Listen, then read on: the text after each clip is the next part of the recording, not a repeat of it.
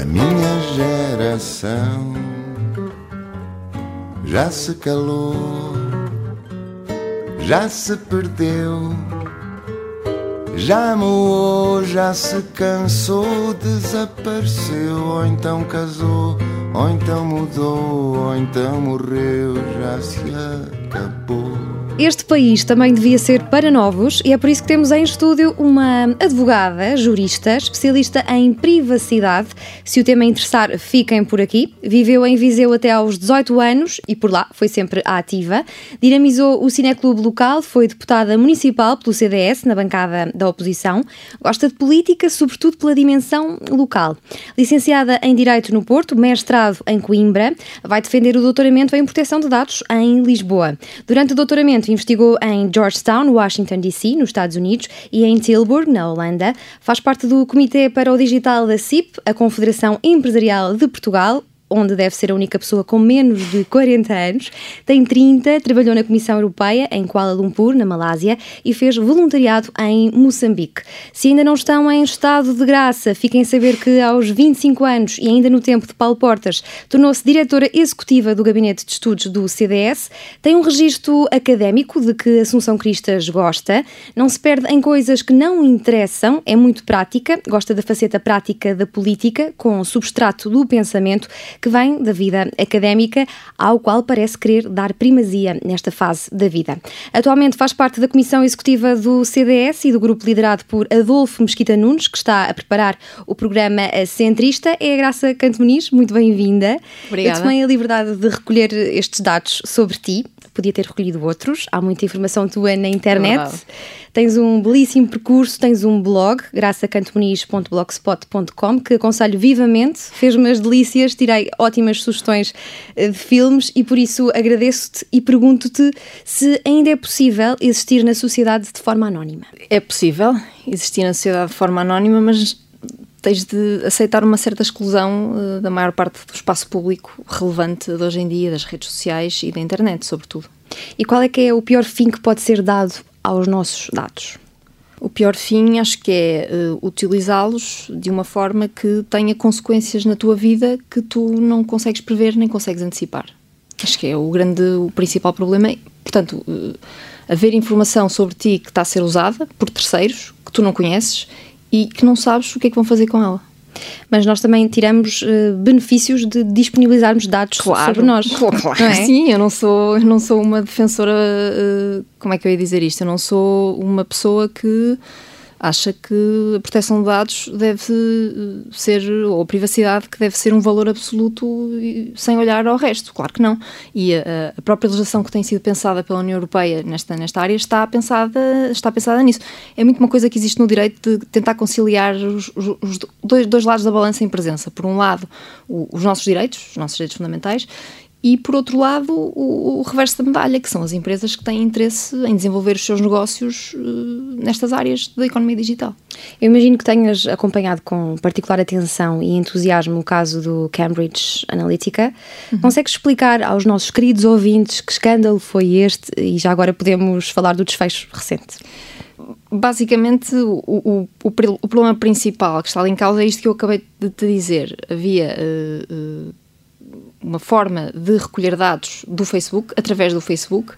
As pessoas eram reencaminhadas para simulações e para testes aos quais respondiam dando informação pessoal, aqueles testes psicológicos que dão uma escala de 0 a 10 sobre o teu equilíbrio mental ou sobre uma profissão para a qual tu estás talhada, enfim, vários tipos de testes que recolhiam informação uh, sobre ti, aos quais tu tinhas acesso através do Facebook, porque havia publicidade que era feita nesse sentido, tu clicavas, eras direcionada para outro sítio e esses terceiros, que tu não sabias quem eram, estavam a sugar informação sobre ti para depois trabalhá-la e perceber quais eram as diferentes sensibilidades das pessoas e depois construir políticas, que aí é que está a grande, a grande questão, construir políticas para essas necessidades e para essas sensibilidades. E o desfecho que soubemos este fim de semana consideras eh, justo? Considero justíssimo. Aliás, acho que, eh, bem, para as pessoas que nos estão a ouvir, que não, se calhar nunca ouviram falar da proteção de dados, eh, a União Europeia tem eh, tido um papel muito ativo no, no, na construção dos alicerces de uma economia digital que protege os direitos fundamentais e os Estados Unidos, pelo contrário, não estão minimamente preocupados com isso. Claro que há quem diga que daqui vêm vantagens económicas porque há menos travão ao desenvolvimento tecnológico e há, menos, há menos controle dos riscos, digamos assim, que está associado ao desenvolvimento tecnológico. Mas a verdade é que a Europa tem uh, sido pioneira nesta, nesta, a União Europeia tem sido pioneira nesta construção e, portanto, é um bom sinal dos Estados Unidos a multa que foi foi, que foi passado ao Facebook, porque é um sinal de que as pessoas também estão preocupadas lá e se calhar acabam por ir um bocadinho a reboque da União Europeia e da liderança que a própria União Europeia está a ter nesta área, que é inquestionável. E qual é que achas que é a grande lição a retirar deste escândalo? Para mim, enquanto cidadã, enquanto uh, membro de, do digital e, e, pessoa que aposta no digital e acha que o futuro do espaço público passa pelo digital, acho que devemos estar conscientes dos perigos e o cidadão comum, sobretudo o cidadão comum, deve estar consciente dos perigos que o digital tem, porque no início, quando a, quando a, quando a internet surgiu, havia muito, aliás, até acho que há um cartoon do New York, acho que é do New York Times, eh, de um cão que está à frente do, de um computador e as pessoas que estão do outro lado não sabem que quem está atrás do computador é um cão. Portanto, há ali um bocadinho a ideia de que quem está por trás do computador é um anónimo e permanece, permanece um anónimo. Mas é aquilo que nós estávamos a discutir no início, não, não é assim, hoje em dia não é assim. E o problema é que eu acho que há muitas pessoas que não têm ainda consciência disso. É um problema de, de literacia digital, é um bocadinho. Um bocadinho literacia isso. digital, muito bem. Quando ouvimos vozes como a do cofundador da Apple, que aconselha toda a gente uhum. a abandonar o Facebook, é alarmismo? Eu não tenho página do Facebook. Eu, eu Acho que era isso que tu querias que eu dissesse, não Tu já tiveste em tempos, eu já tive, eu, lembro-me de, de, ler uh, publicações tuas, consegui encontrar-te no Twitter desta vez, tenho, não, te tenho, consegui tenho. Encontrar, não te consegui encontrar no Facebook. Não Estás chateada com Não, não estou chateada. Uh, há, há, muito, eu, pronto, criei a minha página há, há muitos anos, no Facebook há muitos anos, mas um, há várias coisas nas redes sociais, sobretudo no Facebook, que me têm irritado, sobretudo quando comecei a estudar esta, estas coisas, este tema da proteção de dados e da privacidade em primeiro lugar, acho que há um problema de, uh, do tipo de discussão, uh, tem que ter muito cuidado com aquilo que vou dizer para não ser mal interpretada. Uh, o tipo de discussão que o Facebook cria e que se gera no Facebook, porque acho que, até posso contar um episódio que aconteceu comigo, acho que as pessoas que manifestam a sua opinião no Facebook Primeiro, se calhar, ainda há algumas pessoas que não têm noção do, do, do alcance que, que, aquilo que estão a dizer pode ter no Facebook. E depois acho que há muita falta de reflexão sobre aquilo que é escrito e que é dito no Facebook.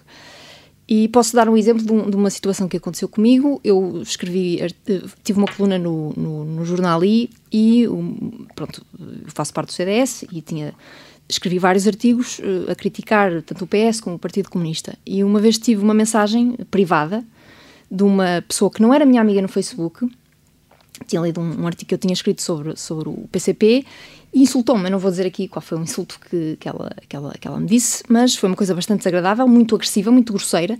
E eu tenho a certeza absoluta de que se eu me cruzasse com aquela senhora na rua. Ela não faria o mesmo. Uma senhora que é, é professora, vim eu depois mais tarde a, a, saber que escreve livros de poesia, que é professora de, de miúdos. Eu tenho a certeza absoluta que se aquela pessoa estivesse aqui à minha frente e me tivéssemos a falar, a discutir o que eu tinha escrito, ela nunca na vida teria aquele tipo, faria aquele tipo de comentário. Isto assusta-me um bocadinho.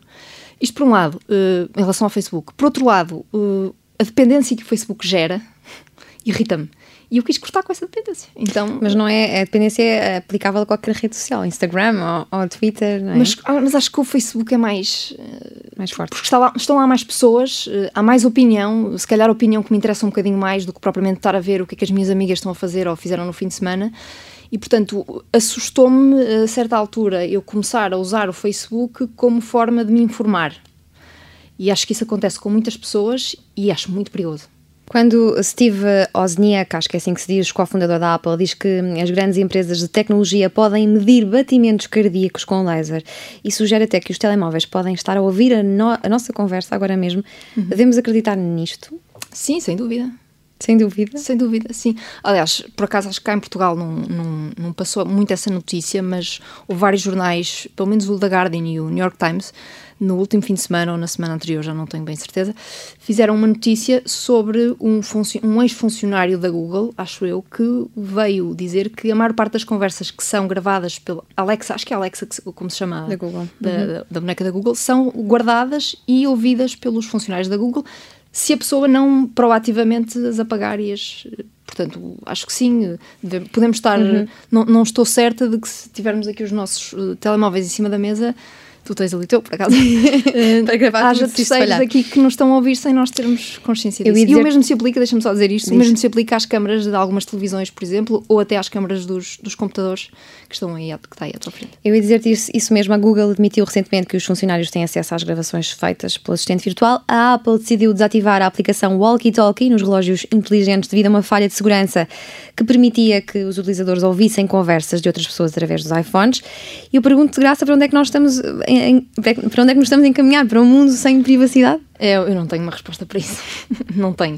Uh, o, o que eu tenho conhecimento e o que eu posso dizer é que há quem esteja preocupado com isso e uh, que a, a, União Europeia, como já disse aqui, tem sido um protagonista importante nessa na tentativa de resolver alguns dos problemas que a tecnologia coloca hoje. E tu consegues explicar-nos assim sucintamente de que é que trata a tua tese de doutoramento que vais apresentar em outubro? Está quase.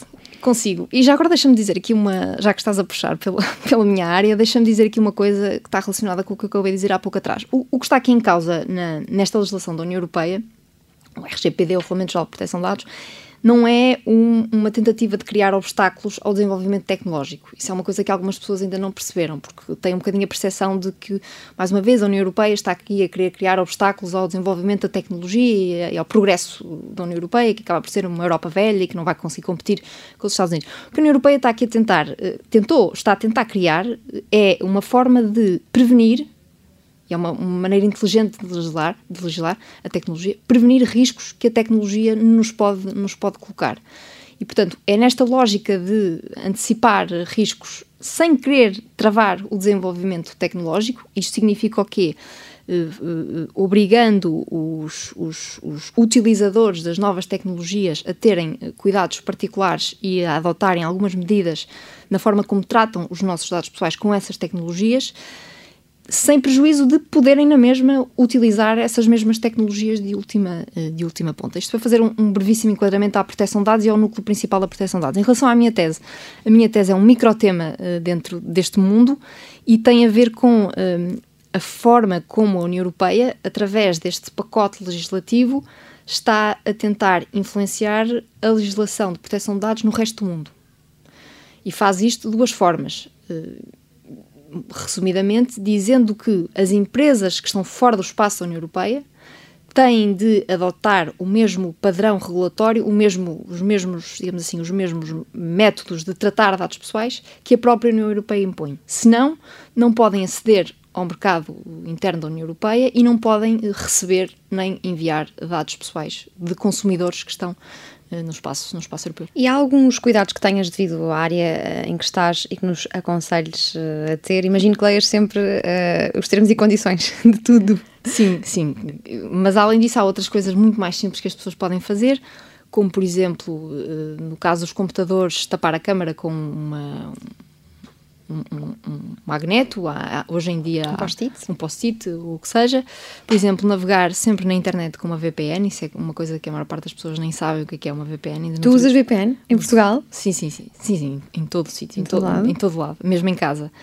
Um, e depois, um, um, outro conselho que acho que é muito importante é as pessoas evitarem ligar-se a redes públicas uh, do Wi-Fi, como por exemplo o aeroporto, que dá sempre imenso jeito quando nós estamos à espera do avião. Ai, está aqui, está aqui a rede do aeroporto tão a jeito. É até a, coisa, é a primeira coisa que nós perguntamos em qualquer restaurante e, e café, qual é, qual é a password. Não é, não é uma boa prática, não é uma boa prática. Vamos então abandonar este capítulo e vamos entrar na campanha alegre que te levou a conhecer o CDS uhum. e mais tarde a fazer parte dele. Porquê é que uhum. acreditas mais no CDS do que nos outros partidos? Bem, entrar para um partido não é uma questão de fé. começa, logo, começa logo por aí. E não foi essa a minha predisposição quando entrei para o CDS. Eu entrei para o CDS uh, num contexto engraçado, em que na altura uh, escrevia num jornal local, no Jornal do Centro, graças a um, um visionário viziense chamado Paulo Neto, que viu em mim uma aposta Uh, uh, lá está uma cara jovem na, no ambiente viziense da, comunicação social e um, na altura o, o Helder Amaral, que é ainda hoje um dos rostos principais do CDS em Viseu, viu em mim uh, uma potencial mandatária para a juventude da sua campanha à Câmara, à Câmara Municipal de Viseu. E eu na altura ainda não estava afiliada no CDS, estava em Viseu a trabalhar com o meu pai, que é advogado, e pronto, achei, pronto, porque não? Uh, tinha algumas ligações ao CDS anteriores, uh, nomeadamente ao Francisco Mendes da Silva, porque o Francisco foi candidato à Câmara de Viseu e, antes, antes da Laura Amaral, e um dos meus irmãos fez parte também da lista que o Francisco apresentou à Assembleia Municipal. E o primeiro contacto que eu tive com o CDS foi um contacto muito, muito engraçado, à volta de um porco no espeto em São Pedro de França, e, e, logo ali criei imensa empatia. Não conhecia o Francisco, foi a primeira vez que eu tive com ele, e gerou-se imensa empatia entre mim e ele. Gostei muito das coisas que ele disse, eh, da forma de estar em política, também é uma coisa importante. E eh, mais tarde, quando o Helder me convidou, aceitei. Consegui eh, conhecer mais pessoas do CDS percebi, isto é uma coisa importante que eu gosto sempre de dizer, que o CDS não é, ou, ou melhor, aquilo que dá vida ao CDS é aquilo que mobiliza o CDS em campanha e que, que, enfim, dá vida, dá vida ao partido, não, é, não são uma cambada de betos e de betas, como muitas vezes se gosta de achar, ou de tios e de tias, ou de, de, de, de queques. Essas pessoas estão no CDS. Betolas. Essas pessoas estão no CDS, não, não vou negá-lo, mas aquilo que dá vida ao CDS e aquilo que eu conheci nesse, nesse momento não foram essas pessoas. E, portanto, gostei muito do convívio que tive, eh, gostei uh, da campanha que fiz, gostei daquilo em que participei e percebi que havia espaço para pessoas mais novas, para fazer mais coisas, para fazer outras coisas. E, portanto, foi nesta sucessão, de, nesta cadeia de acontecimentos e de empatias que se geraram e de amizades que se geraram e das ideias que fui ouvindo durante a campanha das pessoas que fui conhecendo que decidi entrar. Portanto, não é uma questão de fé. Tu agora fazes parte da direção do movimento 5.7, que tem um manifesto e defende que a direita está assim meio esfrangalhada do ponto de vista intelectual e cultural, não só partidário. Este movimento junta pessoas do PSD, uhum. do CDS, Aliança e até da Iniciativa Liberal. Onde é que querem chegar com este movimento? Eu acho que o, a maneira como eu vejo o a intervenção pública, se quiseres assim, eh, da direita e o pensamento ideológico à direita eh, é que esse pensamento não deve ser produzido e não deve ser pensado no contexto dos partidos políticos. Ou seja, os partidos políticos devem ser fóruns onde a ideologia e as ideias eh, ideológicas e políticas são tratadas e aplicadas na prática. Portanto, eu acho que a ideologia deve partir da sociedade civil e das bases. E o movimento 5.7 tem um bocadinho, tem um bocadinho essa finalidade de, eh, no fundo, abanar um bocadinho a sociedade civil e uh, procurar, uh, enfim, um substrato atual para o futuro do país e para que os partidos depois possam pegar nesse substrato e aplicá-lo nas suas propostas políticas. E conseguem entender-se todos? PSD, CDS, Aliança, Iniciativa Liberal? Conseguimos, conseguimos. Há mesmo uma causa em comum? Conseguimos, conseguimos. Muito bem, não, não, não temos tido nenhum problema. A política e o cinema são parecidos. É um mundo onde o bluff e o gênio coexistem e muitas vezes não é fácil diferenciá-los. Concordas? Eu deduzo que sim, porque sim. foste tu que fizeste esta é uma partilha cena do, filme. do Viva la Libertad, de 2013, de Roberto Ando. Sim, sim. O que é que nos podes dizer sobre esta frase que eu achei achei muito interessante. É, é a, política tem uma, uma, parte de representação, não é? Não, não vou negá-lo. E o cinema também, portanto, acho que os dois mundos se conjugam nessa, nessa medida e acho que é essa a mensagem principal dessa. São dois, duas paixões que tu tens, não é? São a política paixões. e o cinema. Sim, sim, sim. Não como atriz no sim. cinema, mas uh, nem como protagonista principal da cena política, porque não me considero. Ainda? Uh, não me considero de todo, mas como observadora e como pessoa que cultiva tanto uma coisa como a outra. Tu estiveste cinco meses na Malásia, na delegação da União Europeia, e nesse período trabalhaste numa campanha contra a pena de morte. É verdade. Como é que viveste uma campanha contra a pena de morte num país, uma realidade que está tão longe daquela que é a nossa? Olha, foi um projeto muito interessante, deu-me imenso gosto uh, ler a notícia da, a, a, foi no final do ano passado, da abolição. Erro, da abolição da pena de morte, e acho que uma parte do trabalho se deve, não só, como é óbvio, não há um nexo de causalidade inequívoco, mas também se deve à, ao lobby que a União Europeia fez, e participei uh, numa, numa campanha, nessa campanha, num projeto muito específico, que era, uh, a União Europeia fez acordos, negociações com várias universidades, e incluindo universidades islâmicas, porque tem lá universidades islâmicas na Malásia, e um, o que nós fazíamos era organizávamos debates com os alunos que, que, se quisessem inscrever. Uns sim, a pena de morte deve continuar a existir, e outros não, a pena de morte deve ser abolida. E deu-me imenso gosto participar nisto, que é, é uma forma, digamos assim, soft e delicada de introduzir o tema na consciência das pessoas e da juventude e uh, foi, foi uma experiência muito enriquecedora. Tive alguns episódios um bocadinho caricatos.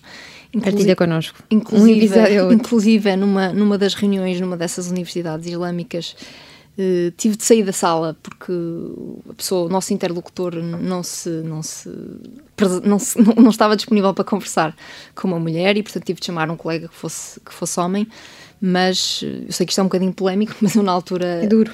É duro, é duro e custou-me imenso, mas eu na altura achei que, bem, eu estava ali não por minha causa, mas por um, um bem melhor, um valor mais importante, e portanto nem bati o pé, saí da sala e, e veio outra pessoa e negociou os termos da coisa. Quem te conhece diz que és uma devoradora de livros, de séries, de filmes, de paisagens e viagens. E há quem ache que este teu lado de apreciadora da vida pode chocar um pouco com a vida ativa na política partidária. A Graça gosta demasiado das coisas boas da vida para se meter na política a sério. alguém me disse isto, alguém que te uhum. conhece relativamente bem. E também dizem que podias vir a ter um, um futuro brilhante na política. Como é que tu geres essas tuas duas características? Olha, tem, tem sido a vida normalmente, no seu curso normal, que me tem dado resposta a essa, a essa pergunta. E, uh, sobretudo agora, que poderia ser um momento decisivo da graça, pós-doutoramento, doutorada, com um currículo impressionante, a graça a assumir que quer uma participação política ativa e com mais, com mais visibilidade. Só que o problema é que eu tive cinco anos num, num quase isolamento para preparar a tese, que é um, é um entregar uma tese antes dos aos 30 anos, eu na altura tinha, tinha 29, eu entreguei a tese em, dezembro, em novembro do ano passado, uh, tinha 29 anos, uh, entregar uma tese de doutoramento com 29 anos em Direito implica muito sacrifício pessoal e muitos esforços. E, portanto, uh, tive 5 anos nessa, nessa luta, digamos assim, nesse isolamento e tive um bocadinho de sorte, mas também alguma, algum mérito próprio em escolher um tema que uh, coloca uh, imensos desafios no futuro, que é um, um, dos alicerces da economia digital, que tem uh, pontos com outros temas, como por exemplo as questões da cibersegurança e das intrusões em sistemas informáticos. E, portanto, custa-me um bocadinho agora largar tudo isto, todo este suor, sangue, suor e lágrimas destes últimos cinco anos e mergulhar numa vida política muito mais ativa. Portanto, eu acho que nos próximos, nos próximos anos vou-me dedicar muito mais, continuar a dedicar muito mais à proteção de dados e explorar o que a proteção de dados ainda tem para me dar, sem prejuízo, claro, de continuar a, a participar do CDS e a dar a minha opinião sempre que ela for pedida e valorizada. Isto é o que acontece a pessoas que têm muitas possibilidades é à verdade, sua é frente. É Hoje podíamos estar diante de uma top model, não é? é Mas não estamos. O que é que mudou na tua cabeça aos 18 anos, acho eu? Sim, sim. Quando sim. decidiste começar a sair desse mundo tão diferente sim. daquele que é o teu hoje em dia?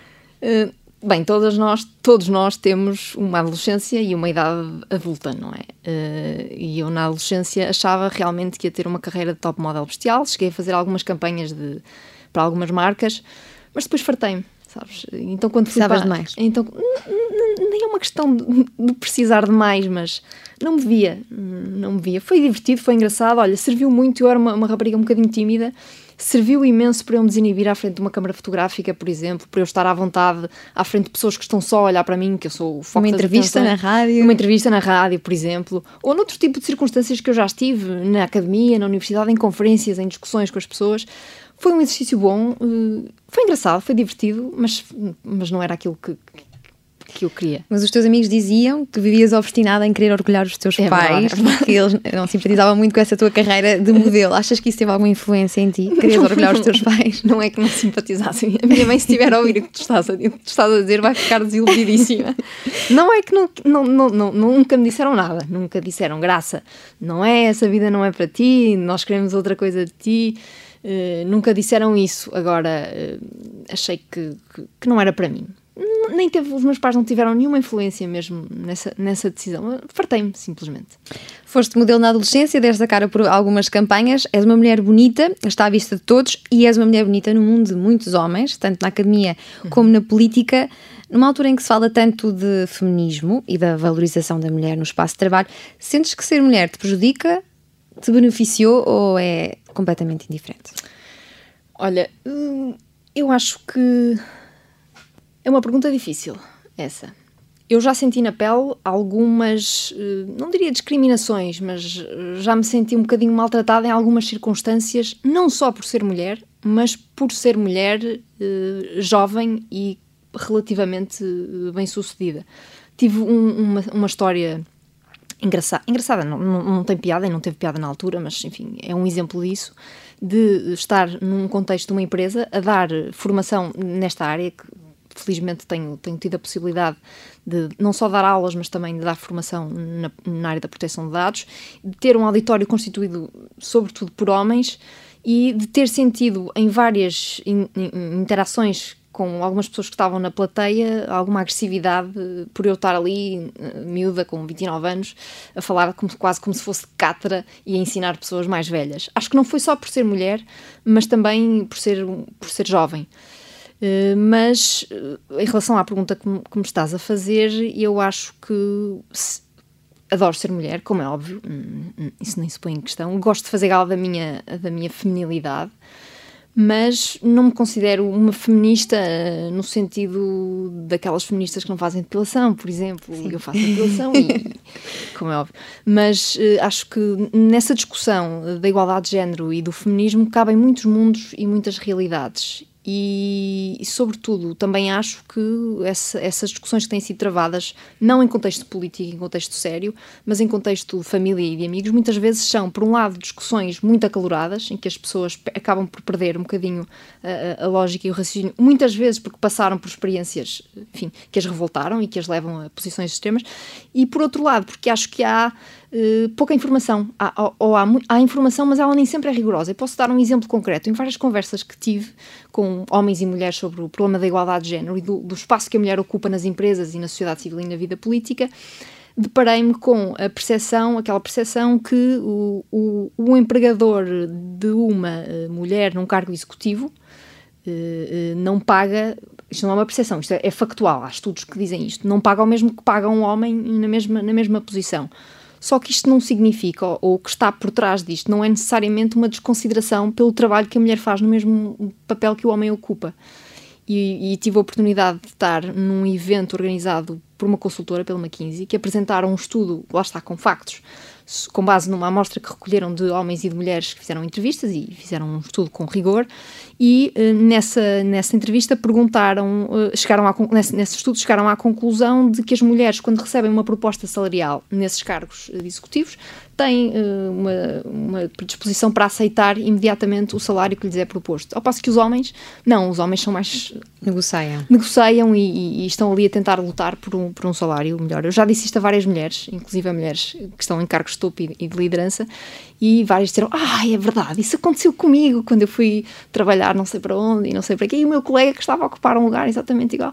Isto, onde é que eu quero chegar? Quer dizer que muitas vezes eh, estas discussões não têm factos, não têm informação, e se calhar estão baseadas em percepções e em ideias que não são rigorosas. Uhum. A Simone de Beauvoir foi a primeira a escrever cabalmente sobre feminismo no seu o segundo século, no século XX. Identificas-te com a bandeira do feminismo recentemente hasteada? em Portugal e no mundo? Uh, acho que o que, acabei, o que acabei de dizer já é uma resposta a isso. Eu não sou feminista no sentido, naqueles, termo, naqueles sentidos mais radicais uh, do termo, e é um, preocupo-me bastante, tenho preocupado bastante em compreender o que está por trás uh, de tudo isso e to todas estas discussões da igualdade do género. Tenho ido a conferências sobre isso, tenho participado em discussões uh, sobre, sobre isso, mas não estou certa de que tenhamos encontrado as soluções uh, exatas para resolver o problema. Por exemplo, pensando nas cotas, uh, imagino que fosse uma, uma coisa que gostasse uhum. de me perguntar, as cotas para as mulheres são uma solução política à qual eu não me oponho, mas que não me causa particular entusiasmo. Porquê? Porque acho que é uma solução política que não vai à raiz do problema. E qual é a raiz do problema? A raiz do problema está na sociedade civil, está na nossa cultura, e eu acho que eh, não é por decreto, não é por intervenção legislativa que se vai mudar esse estado das coisas. Acho que há um ciclo geracional que vai acabar e que provavelmente vai mudar um bocadinho a, a nossa cultura e a nossa sociedade, e acho, sobretudo, que as famílias têm aqui um papel muito importante em educar eh, homens respeitadores e mulheres fortes e que saibam, saibam encarar as adversidades que a sociedade, não vou negar, lhes, lhes coloca. Vamos aqui deixar o feminismo que tem estado em cima da mesa em discussões de família, Sim. de amigos, em todo lado, e vamos meter três nomes em cima da mesa. Adolfo Mesquita Nunes. Assunção Cristas, Francisco Mendes da Silva. Quem é a tua maior referência no CDS? Essa é uma pergunta mesmo para eu me queimar completamente. A minha maior referência eh, no CDS são três, são, três. são três grandes referências tuas, que eu sei. São os três. Não consegues destacar, destacar Não consigo, um... não consigo destacar. O Francisco Mendes da Silva, porque foi, quem, foi, quem, foi aquele primeiro contacto que eu tive com o CDS. É uma pessoa que eu admiro imenso. Conheço bem a família dele, é um viziense. Uh, o Adolfo Mesquita Nunes foi um contacto mais tarde uh, com quem eu tive. Também uh, tô, estou a trabalhar o programa do, do, CDS com ele, uma pessoa que eu admiro imenso. Gosto da maneira como ele está na política, acho que é muito, muito virtuosa. E a Assunção Cristas, porque é uma pessoa com quem gosto imenso de trabalhar também. Eh, é uma mulher muito trabalhadora, muitíssimo organizada, como eu nunca vi, e isso vê-se, tem resultados práticos. E depois tem uma característica que eu gosto muito nas pessoas com quem trabalho e, com quem, e para quem olho com, com admiração e com. que é o facto de ser uma pessoa muito calma. E serena. E serena. Como tu, também, também me parece uma pessoa serena. Por falar em referências, porquê é que o Churchill reúne tanta admiração à direita? Acho que é porque ele é uma, é uma figura muito caricata. Uh, além de ser um, um, além de ter sido uma pessoa muito inteligente e com visão um, na solução dos problemas que, que, teve de enfrentar num contexto de guerra, num contexto muito, muito difícil, era uma figura uh, com uh, características uh, peculiares, o facto de ser baixinho, o facto de ser gordo, fumar charutos, beber muito álcool, dormir durante as manhãs, o facto de ter na sua vida, na sua vida política, ter tido, e é uma coisa que eu admiro muito nas pessoas que me que tem impacto na minha vida, capacidade de se reconstruir e de recuperar na adversidade e de superar obstáculos, digamos assim. O Churchill enfrentou imensos e foi bem sucedido. E depois tem outra, outra característica que eu acho que é, é impressionante, que é o dom, o dom oratório. Os discursos que ele, que ele, que ele criava e que ele, que ele escrevia e que ele uh, não só eram escritos de uma forma extraordinária, como eram ditos com uma eloquência inigualável, quase. E como é que tu te posicionas na direita? Disseram-me que eras uh, moderada uhum. e liberal. Sim, acho que Nos são... costumes? São, sim, sem dúvida. Nos costumes, sim. Moderada, sim. E, e, acho que é um bom, um bom resumo do meu posicionamento político. E que não gostas muito da guerra na política?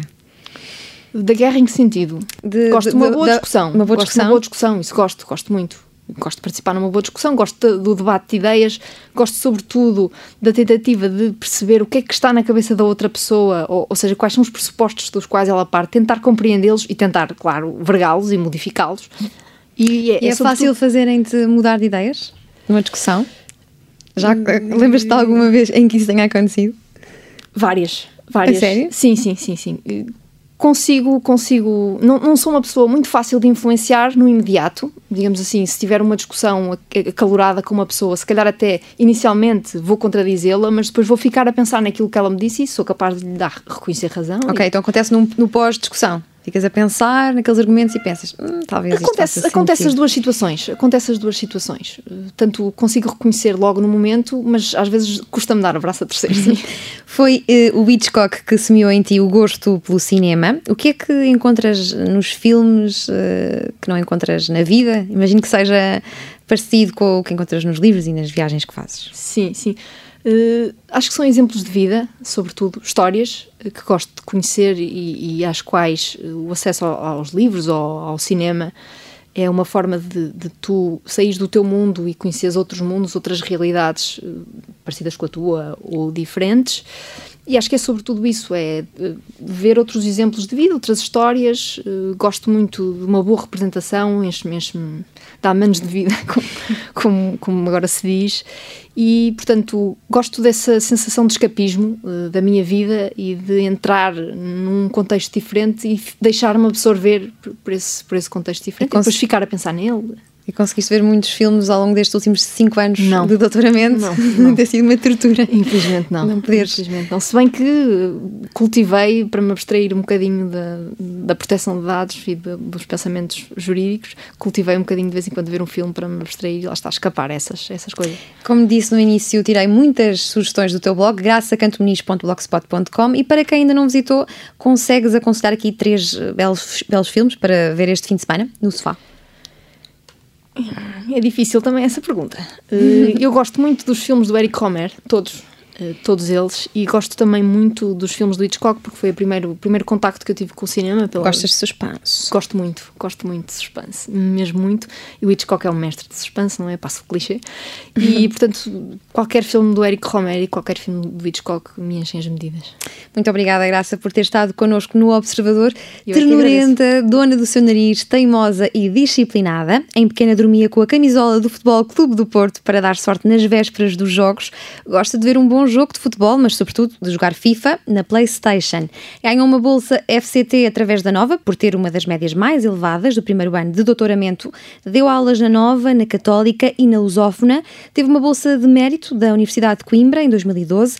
Ganhou o Prémio Europeu António Sousa Franco em 2015 e é já dia 10 de outubro que vai defender o doutoramento em proteção de dados na Universidade Nova de Lisboa. São estes os dados principais da Graça Canto Muniz, que nos fez companhia na última hora no Observador não a percam de vista, porque nós também não. Vai, minha geração, nasceste cansada, mimada, doente por tudo e por nada, com medo de ser inventada. O que é que te falta agora que não te falta nada? Poderá uma pobre canção contribuir para a tua regeneração? Ou só te resta morrer desintegrada? O que vamos fazer?